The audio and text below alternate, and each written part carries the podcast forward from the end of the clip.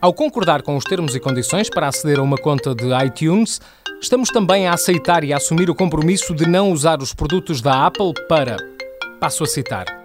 qualquer fim que esteja proibido pelas leis dos Estados Unidos da América, incluindo sem limitação o desenvolvimento, a concessão, o fabrico ou a produção de armamento nuclear, mísseis ou armas biológicas ou químicas.